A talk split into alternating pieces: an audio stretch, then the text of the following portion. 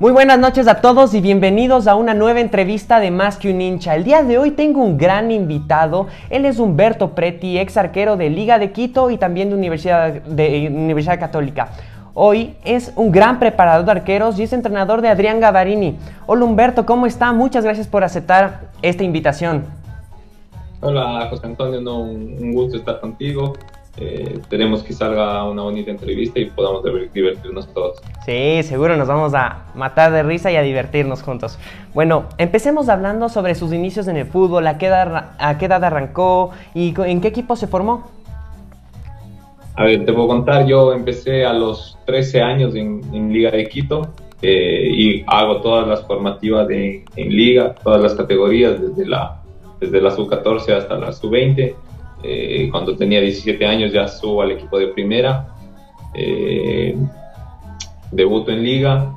Eh, estoy hasta el 2008 y posterior a eso voy a jugar en Católica hasta el 2011. Qué excelente. Y bueno, coméntenos cómo su familia le apoyó o cómo le apoya para que siga cumpliendo sus sueños y sus metas. a mi papi siempre le gustó el deporte, mi mamá igual, mi mami juega tenis hasta ahora en el country de liga. Eh, mi papi siempre nos inculcó esto que es el, deporte en, la vida de, todos sus hijos.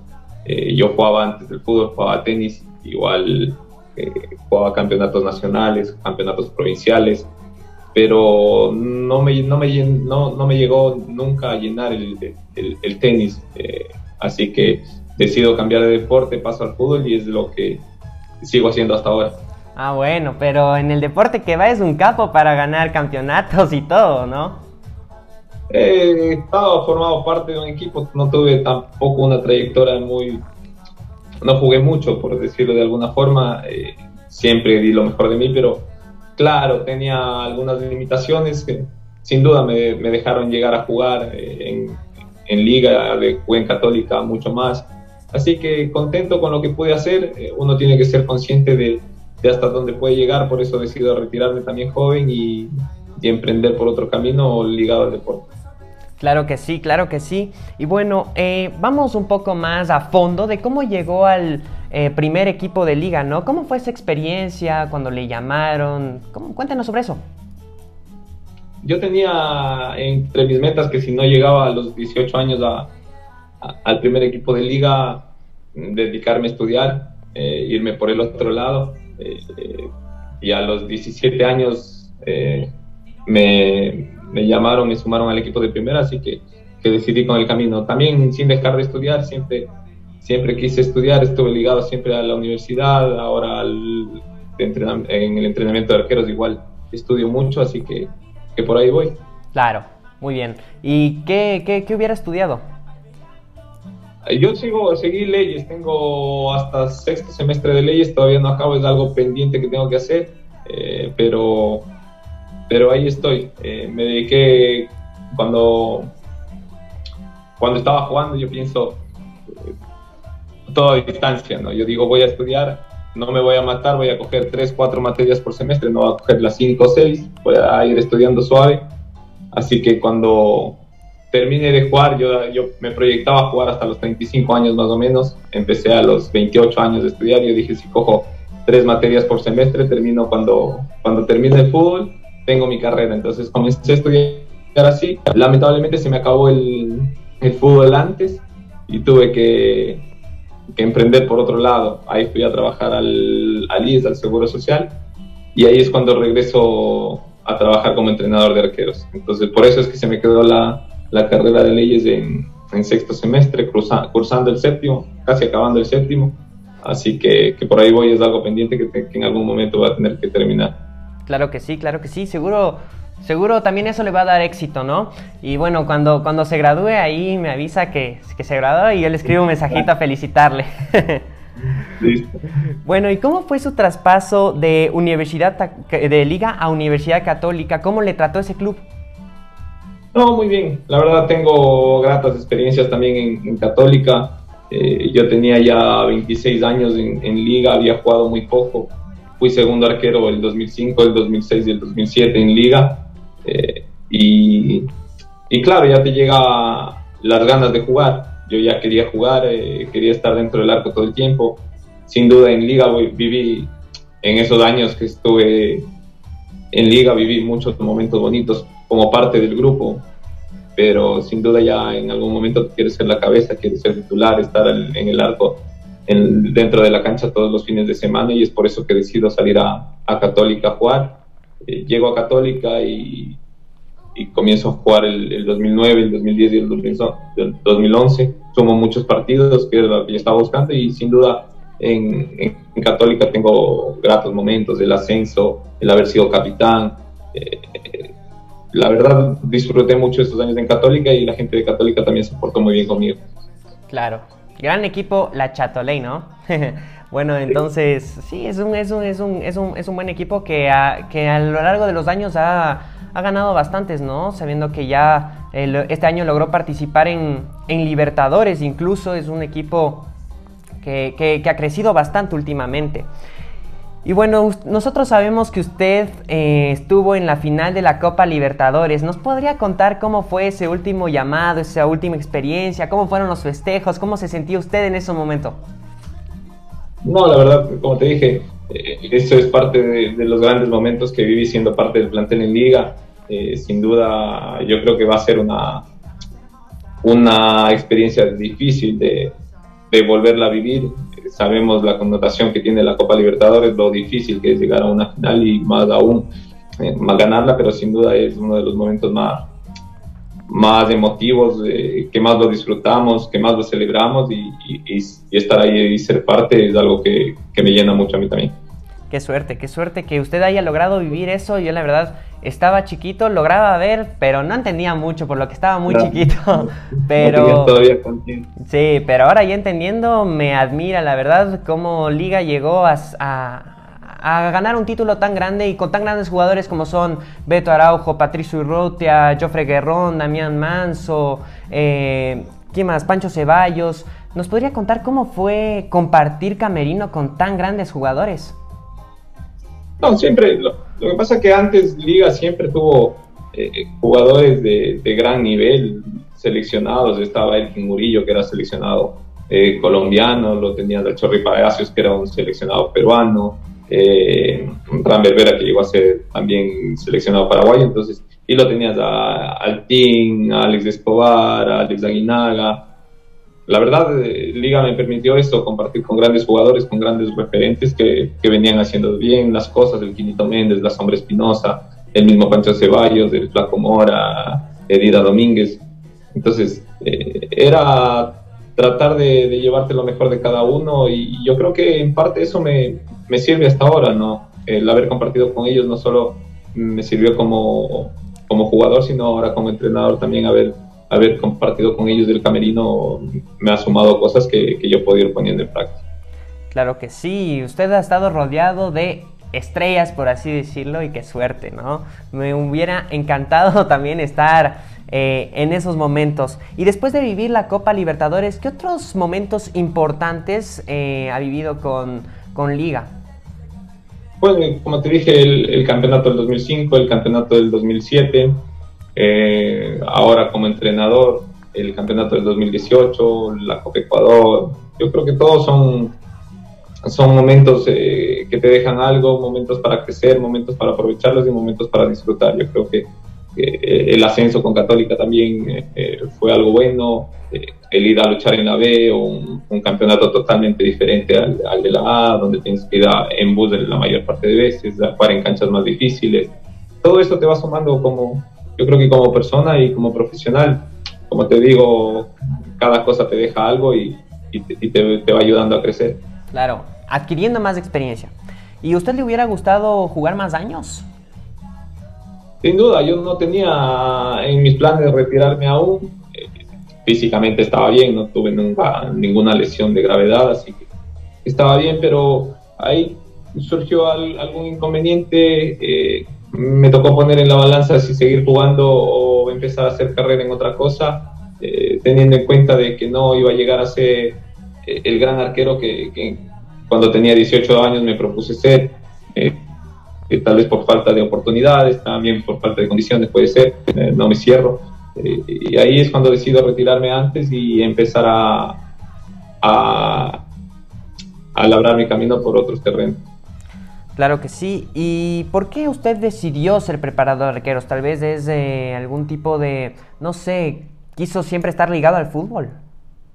No, mira, que yo nunca tuve en, mis planes eh, eh, seguir ligado al fútbol. Es por eso que cuando termino de, cuando decido retirarme, eh, comienzo a trabajar en la seguridad social, en el IES. ahí trabajo dos años, me gustaba lo que estaba haciendo, estaba ligado a, a lo que venía estudiando, lo que yo hacía. Eh, eh, seguía estudiando mi carrera de leyes, me gustaba mucho, pero así son las cosas de la vida. Se presenta un llamado de liga donde me ofrecen el, el cargo de entrenador de arqueros de las divisiones formativas. Eh, la verdad no fue un sí inmediato, lo pensé, pero las cosas son así, se dieron, me gustó, me apasiona, me preparo mucho para, para, para trabajar en ello no dejo de, capacitarme y, la verdad es que me ha llenado, me ha llenado mucho. Eh, algunos me han preguntado si, si, voy a seguir la carrera de entrenador para algún momento dirigir. La verdad no me llama la atención, lo mío es, eh, es la preparación de arqueros, me gusta mucho y, y por ahí voy, es, es, lo que me llena. ¿Le llena a usted los arqueros? Excelente. A mí también, yo también soy arquero, pero no, no, no me dedico a hacer, mi visión es eh, primera división, por así decirlo. Eh, lo hago por un hobby, porque el fútbol a mí también me apasiona y, es lo que me llena, como usted dice. Y bueno, ¿qué, qué estudios usted realizó para, para, ser un gran preparador de arqueros? Bueno, yo tengo la carrera de AFA de la Asociación de Técnicos del Fútbol Argentino. Esa es año y medio de, estudios y tienes que irte a graduar allá. Eh, esa te da el título de entrenador de arqueros. Y luego tengo algunos congresos donde he ido yo a Chile, Argentina, donde han venido muy buenos expositores, incluyendo ahora José Zambade, que está frente a la selección española, el entrenador de arqueros de la selección española. Entonces, siempre que se presentan esas oportunidades de poder, gente, eh, de poder ver gente o conversar con gente de, de otros países, estoy ahí. Eh, también he hecho varios cursos a, a, distancia de preparación física de arqueros, eh, algo de neurociencias. Entonces siempre estoy tratando de, de, estar, de, leer, de estar preocupado por mi crecimiento profesional también. Claro que sí, también debe estar preocupado por el crecimiento profesional de los arqueros eh, juveniles de liga, ¿no? ¿Cómo es el procedimiento para que un arquero juvenil suba al equipo de primera? ¿Cómo, cómo habla con el director técnico? Cuéntenos sobre eso. Sin duda, nosotros, mira, con Juan José Bermeo, que es el entrenador de arqueros de, inferiores, eh, tenemos una muy buena relación. Llevamos el proceso de, formación, eh, muy, estoy muy inmiscuido en el proceso de formación, en el trabajo de Juanjo, así que conozco, eso me permite conocer la gran mayoría de arqueros que hay en, inferiores, así que para subir a, primera es, mira, ahora subimos eh, a Lenin Ayoví, y Allende el Villarreal este año. Eh, con la salida de Nazareno se, se, nos abrieron estas posibilidades y al ver que, que, los dos, que los dos muchachos tenían muchas condiciones, Yender venía, viene haciendo un proceso en la sub-20, en la selección sub-20, entonces, y, y Lenin Ayoví tiene muchas condiciones, decidimos junto con Pablo darle la, la oportunidad de que forme parte de nosotros. Sin duda, no sé, ese proceso no se da de un día a la, de un día para el otro, sino que los venimos viendo, los venimos observando mucho tiempo y cuando creemos nosotros que están listos se les da la posibilidad. Claro que sí, y bueno, es excelente eso porque también pueden salir muy buenos jugadores de Liga de Quito. Ahora hay la polémica, por así decirlo, de, de dónde salen mejores jugadores, si es que de Independiente o, de Liga, ¿no? Eh, también... Eh, es bueno eso, que salgan eh, muy buenos eh, jugadores, como en este caso también eh, subió Espinosa, ¿no? Sí, sí, Joseph Espinosa y varios, siempre, como te digo, el proceso se da de, de esa forma, el, entrenador siempre está observando a la gente, ahora Mauro Peralta, que es el coordinador, el director deportivo de inferiores, es el, el que tiene el la relación directa con el entrenador de primera y ellos van conversando y dando la posibilidad a los chicos que, que, piensan que están, pues, que están listos para jugar en, en primera liga. Perfecto. Ahora vamos con unas preguntas y respuestas cortas. Dale. ¿Estadio favorito que ha visitado? Maracaná puede ser por toda la historia que tiene, que tiene ese estadio. La Bombonera, el, Monumental de River, hay algunos, pero yo creo que me quedo con Maracaná por toda la historia, por lo emblemático del estadio. Momento favorito y porque, Dimos la, y porque dimos la vuelta ya contra Fluminense. claro que sí. Momento favorito en liga. Yo creo que ganar la Copa Libertadores. Comida favorita. Eh, espagueti, lasaña, el ravioles. Por ahí, por ahí voy. Usted así italiano, entonces. sí, sí, sí. Me gusta mucho la comida italiana. Resultado de Liga versus Gremio. Ah, va a ser, sin duda, es un rival dificilísimo. Gana el grupo eh, muy lejos de sus rivales, así que yo creo que va a ser dificilísimo, pero creo que Liga tiene las condiciones para, para pasar esa serie. El resultado no me animo a decirte, pero yo creo que, que vamos a dar lucha y que vamos a pasar a, a la siguiente fase. Yo espero que ganen 3-0 para que pasen. ¿Hobby favorito? ¿Hobby favorito? Eh, yo creo que estar en mi casa, estar con mi familia, no tengo, la verdad, eh, no juego play, leo y veo mucho video de entrenamiento de arqueros, pero lo que más me gusta es estar en casa, estar con mi familia. Tres grandes amigos que le ha dejado el fútbol. Grandes amigos, ah, la verdad el fútbol en cierto modo no, no te deja amigos, pero mientras estuve en liga hice con Paolo Ambrosi, con Pedrito Larrea, nos llevábamos muy bien, conversamos hasta ahora, son, son grandes personas y, y, con el Mago Salas también nos llevamos muy bien, hasta ahora que estuve en liga compartíamos habitación, así que son esas personas que te, que te va dejando el fútbol, creo Sí. ¿Tipo de música favorita? De todo, oigo de todo, no tengo un género preferido, eh, depende del momento y el lugar, me gusta escuchar de todo. De todo. Momento más emotivo de su vida. Yo creo que el nacimiento de mis dos hijas, sin duda, es, algo que te marca más allá de, cualquier otra cosa. Claro que sí. Bueno, retomemos la entrevista. Eh, ¿Cómo son los entrenamientos de liga y qué tecnologías usted implementa en ellos? A ver, mira, eh, te puedo hablar de, lo que es mi entrenamiento más que de, otro, no me gusta hablar de, lo que hacen otros.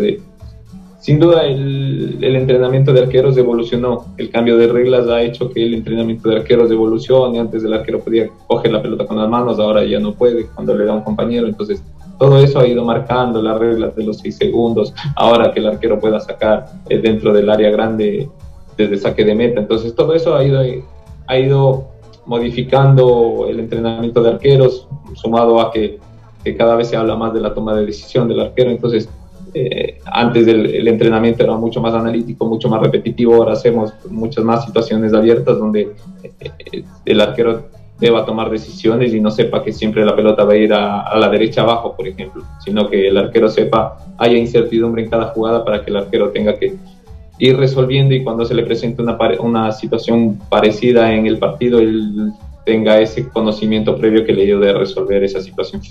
La intuición en este caso, ¿no? No intuición, porque todos son procesos mentales muy rápidos y a veces son a manera inconsciente. por eso es que te sirve tanto la, las, las vivencias interiores. La intuición es más o menos como a ver, nosotros no hablamos de intuición, sino hablamos de percepción. Eh, buscamos que el, arquero desarrolle esa capacidad de, percibir lo antes posible lo que está sucediendo y según esa percepción él tome una mejor decisión. Perfecto. Ahora, ¿qué, ¿qué cualidades encuentra en Adrián Gavarini para que sea el arquero titular? No, Gava, sin duda, al ser un gran arquero, eh, lo, he repetido siempre que me, me han preguntado y, una de las características que tiene es muy autocrítico, eh, siempre quiere mejorar y, y, siempre está abierto a todas las correcciones. Entonces, eh, eso es lo que yo creo que va marcando la diferencia con todos los otros arqueros que, he visto. Él siempre está queriendo mejorar, preguntándote, por ejemplo, con Gaba hacemos un trabajo y claro, no es, a mí me gusta explicar para qué va a ser el trabajo. para qué, voy buscando, que el objetivo del día, el objetivo de ese trabajo. Y a, y a Gaba le gusta, él se inmiscuye mucho, él está preguntando siempre eh, todas las dudas que tiene y está siempre abierto a las correcciones y a la mejora. Humberto, usted ha sido pieza clave en la formación, bueno, no en la formación, en la preparación de Adrián Gavarini para ganar el título del Pro en el año 2019. ¿Nos podría contar eh, cómo, qué tecnologías usted ha aplicado en los entrenamientos o cómo lo ha preparado para lograr cumplir eh, los objetivos en este caso, no? No, con Adrián, igual, a ver, aquí hay que marcar una cosa, todos los arqueros eh, tienen la misma importancia para mí, yo le doy la importancia a todos los arqueros, no solo a Adrián. sin duda, el, el entrenador de arqueros puede hacer un, un trabajo más, más personalizado con cada uno de los arqueros, así que voy intentando atacar las falencias de cada uno de forma personalizada, pero a todos les doy la misma importancia. Y, y tecnologías, mira, ¿qué te puedo decir? Yo uso las luces, ah, en algún momento eh, usamos las gafas estroboscópicas, que son unas gafas que se prenden y se apagan y te cortan eh, la visión es como parpadear muy rápido. Entonces te van cortando la visión, la trayectoria de la pelota y ahí tu cerebro comienza a trabajar más porque al, al no percibir todos los movimientos, tu, tu cerebro comienza a, a, completar lo que, no, lo que tus ojos no ven. Entonces, ahí hay tecnologías mucho, pero sin duda, eh, al pasar el tiempo también me voy dando cuenta de que, de que toda la tecnología eh, no es lo más importante, sino el otro tipo de trabajo es lo que, lo que va tomando más, más connotación dentro del entrenamiento de arqueros. ¿Cómo es su relación con Adrián Gavarini al ser contemporáneos? Me imagino que tienen una muy buena relación sin dejar de lado el lado profesional de entrenador y jugador.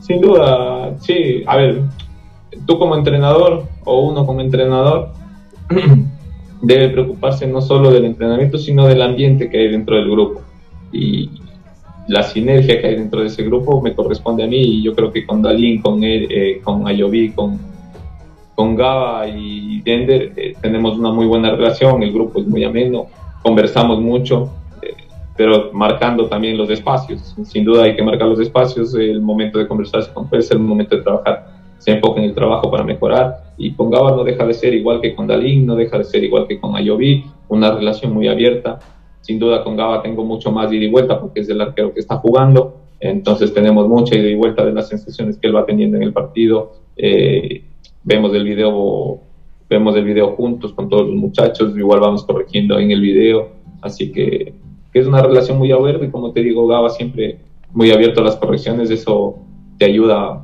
mucho más para que la, la relación sea más abierta. Qué excelente que sea así su relación eh, con Gavarini eh, y así pueda mejorar, ¿no? En cada, cada, cada partido ser mucho mejor.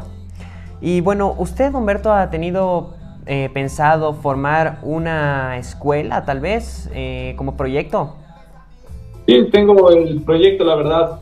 he tenido el proyecto estancado dos años más o menos. Con esto de la. Estaba en, estaba en proyecto, ya luego veníamos avanzando, desarrollando, y nos cayó lo de la pandemia Ahora lo estoy intentando retomar, así que esperemos que para los dos siguientes meses se pueda, se pueda dar y, esperemos que, nos vaya bien también. Sí, bueno, ahora los arqueros eh, se caracterizan por ser altos, ¿no? Esa es la tendencia. En la parte técnica, ¿cómo usted analiza con el director técnico para, para escoger al arquero titular? A ver, sin duda, el, arquero no es solo una parte técnica, sino también tiene una parte táctica. Ahora, con el, como te decía, al cambio de las reglas, y, hay una parte táctica ofensiva, donde vos puedes ser el primer, el primer iniciador de juego, depende de la idea de tu equipo, o, y en la parte defensiva también hay una parte táctica. Entonces, para mí la parte técnica y la parte táctica del arquero van ligadas, pero sin duda no soy yo el que escoge. Eh, en este caso con Pablo yo soy el asesor de él y él es el que decide quién ataja. Sin duda, él me pregunta, oye, lo que yo le digo, pero el que toma la última palabra, el que tiene la última palabra es él. Claro que sí. Y bueno, entonces, eh, por eso tal vez de Gavarini es, para usted tal vez es, el arquero más completo que Liga tiene. Sin duda, sin duda, por eso él está jugando al, al, tener tantos años de trayectoria, eh, tiene la parte de táctica muy desarrollada, sin duda hemos corregido algunas cosas, pero, pero esa parte tiene ventaja sobre el resto, me, me parece a mí, al, tener un Eric Viveros que ha jugado eh, poco, a, a y Gender no han jugado a nivel profesional, estamos hablando, sin duda tienen varios partidos en, inferiores y algunos en selección, pero, pero Gaba le saca ventaja ahí. Sin duda en el momento cuando Dalín tenga que atajar o Ayobi tenga que atajar, van a ir desarrollando esa parte técnica y esa parte táctica. Y, y no solo táctica, sino también psicológica, sin duda. El arco de liga te pesa. No es fácil atajar en liga, no es, no, no es lo mismo atajar en un equipo grande que con un hinchado exigente a atajar tal vez en un equipo que no tiene tan, tanta hinchada que vos sabes que si cometes un error eh, no, no se hace tan grande como cometerlo en liga. Tú cometes un error en liga y, y ahora con las redes sociales, eh, sin duda, eh, los comentarios y eso te afectan muchísimo. Claro, y Gaba incluso tiene un poco más de experiencia, ¿no? Entonces eso también le puede ayudar, ayudar y también ha venido de equipos grandes como son Independiente, entonces eh, es, es, es, bueno eso y seguro, que, seguro, seguro, que cuando les toque tapar a los, a los otros arqueros lo harán muy bien, ¿no? Esperemos que sea así. Sin duda Gaba al, tener todo el recorrido que tiene eh, lleva mucho mejor esa presión. El, él, sabe lo que es ya de haber atajado en un equipo grande, el ser titular de un equipo grande, el saber que, que, cometes un error el domingo y al otro fin de semana tienes que estar otra vez parado en el arco, en el arco de liga donde la gente eh, te comienza a silbar, te comienza a gritar, entonces él, él la maneja mucho mejor esa parte por toda la experiencia que tiene y los otros la van a ir desarrollando sin duda a medida que pasen los años y pasen los partidos. Sí, ganando experiencia, eso es. Pero bueno, Teniendo un tremendo preparador de arqueros, seguro lo hacen bien los demás. bueno, Humberto, quisiera que nos cuente, cuando un cuerpo técnico tiene su equipo de trabajo, ¿está incluido el preparador de arqueros o en su caso pertenece a, los entrenadores de liga? A ver, hay casos que el, entrenador de arqueros pertenece al cuerpo técnico. Eh, sin duda son pocos los cuerpos técnicos que tienen su propio preparador de arqueros, pero esto viene, a, esto viene cambiando a medida que pasa el tiempo. Eh, ya cada vez hay más eh, cuerpos técnicos conformados también con preparador de arqueros, porque el entrenador de arqueros, al, al, al arquero, al, al, como te decía antes, al, haber cambiado tanto las reglas y ahora eh, ser un todo con el arquero, comenzar a la idea de ataque o sea, la parte ofensiva con tu arquero, el fútbol con tu arquero, eh, es importante que el, entrenador de arqueros también sea, se acople a tu idea y por eso ahí es que los cuerpos técnicos están llevando cada vez más, a preparadores de arqueros ya dentro de su staff. Y en mi caso, yo soy entrenador de arqueros de liga. Eh, yo estuve antes de Pablo, estuve con Borby, con, con Munúa, con Alex Aguinaga. Entonces yo, yo formo parte de lo que es el, eh, yo soy entrenador de arqueros no de, ningún cuerpo técnico, sino de liga, y así es como nos hemos manejado hasta ahora. Claro que sí, en este caso igual está el, el, el, cuerpo técnico de Crespo, que es ex técnico de Defensa y Justicia, y ahora está en Sao Paulo y, y, le llevó a, a, un preparador de arqueros que se llama Gustavo Nepote y, y ahí, ahí es muy, ese, ese preparador de arqueros es muy buen amigo de Dani Alves. pero, pero bueno. Bueno, y para finalizar esta gran entrevista, este gran tiempo compartido que, que he tenido con usted, quisiera que nos cuente cómo usted vive los entrenamientos y los partidos fuera de la cancha, ¿no? En el, en el ámbito de penales, ataques al arco y finales, ¿no? A ver, mira, yo soy un entrenador de arqueros que, que le gusta dejar lo menos posible de cosas al azar en los penales nos, nos preocupamos mucho, hacemos un análisis. Eh, veo, por ejemplo, antes de la final contra Barcelona en Casablanca, antes de las finales con Delfín, analizamos entre ocho penales. entre No siempre hay, porque no todos cobran penales, pero sí del, de los cinco que van a cobrar, por lo menos tenemos a dos o tres super analizados. Eh, por eso es que Gaba va al mismo lugar donde patea Alves, donde patea el lamentablemente no se nos dio, pero tiene un análisis previo todo esto de los penales y, a veces se te va a dar, otras veces no, porque son muchos los factores que, influyen en, la cabeza de un cobrador, pero nosotros tratamos de, analizar y de llevarlo lo más cerca de, de, lo, de, lo, de lo estudiado posible, de lo que podemos estudiar. Claro, por eso Gaba es un gran atajador de penales, ¿no? Sí, lamentablemente ahora estamos cruzados con los penales, no hemos atajado uno hace rato, pero así es el fútbol, ni más bien llegó, atajó cinco penales seguidos y hasta y ahora no, no se nos están dando, pero como te digo, lo que nos deja tranquilos es que no es falta de trabajo, sino a veces una cubatita de suerte que, que siempre, que siempre te va a aportar. Nosotros seguimos haciendo el mismo trabajo, seguimos analizándolos y, y ahora no se nos da, pero el momento que se nos vuelva a dar va, vamos a sentirnos tranquilos porque como te digo, eh, no, es suerte, no es toda suerte, sino que nosotros ayudamos a que la suerte venga a nosotros. Claro que sí, claro que sí. Y seguro va a llegar que el momento que Gavarini eh, ataje un penal y si es que es desde el estadio lo gritaré, vamos Gaba, y si es que no, desde mi casa. Bueno.